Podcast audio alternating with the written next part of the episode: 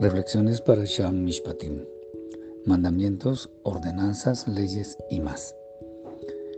Cuando un niño está en su más temprana edad, requiere que sus padres estén muy pendientes de él para que no tenga que sufrir las consecuencias de alguna de sus acciones que pueden ser equivocadas inconscientemente.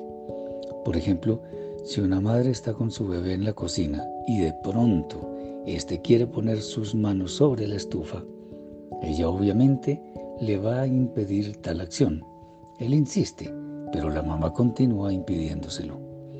Si por alguna razón ella tiene que atender urgentemente el teléfono y deja al bebé solo por unos instantes, éste aprovecha para poner sus manos sobre la estufa y al sufrir lo que es obvio, de alguna manera se va a dar cuenta que cuando su madre le impedía hacer algo, era por una buena razón. Cuando el Eterno nos da todo tipo de mandamientos, como en el caso de esta parasha, siempre lo hace por amor a su pueblo, del que quiere que sea el modelo a seguir por las demás naciones.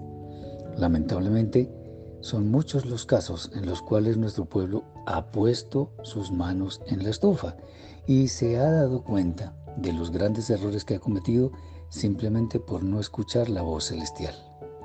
Las leyes naturales que el Santo de los Santos ha establecido en sus escritos no son otra cosa que el cerco dentro del cual debemos movernos para que nos vaya bien. Lo interesante es que esto siempre funciona sin excepción. Sin embargo, muchas veces nuestra mala inclinación nos lleva al error. Y cuando esto se vuelve una práctica casi que compulsiva, nuestra conciencia se oscurece y quedamos sumidos en la peor oscuridad. Por ello, nunca sobra que revisemos nuestro camino para que meditemos sobre todo aquello que, de acuerdo con las leyes del Creador, no está bien dirigido.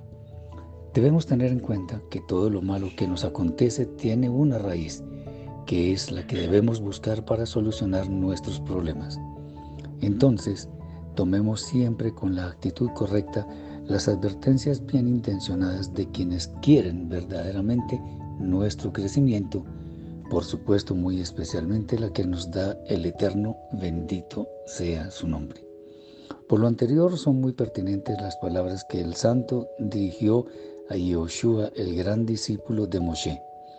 Nunca se apartará de tu boca este libro de la Torá, sino que de día y de noche meditarás en él, para que guardes y hagas conforme a todo lo que en él está escrito, porque entonces harás prosperar tu camino y todo te saldrá bien.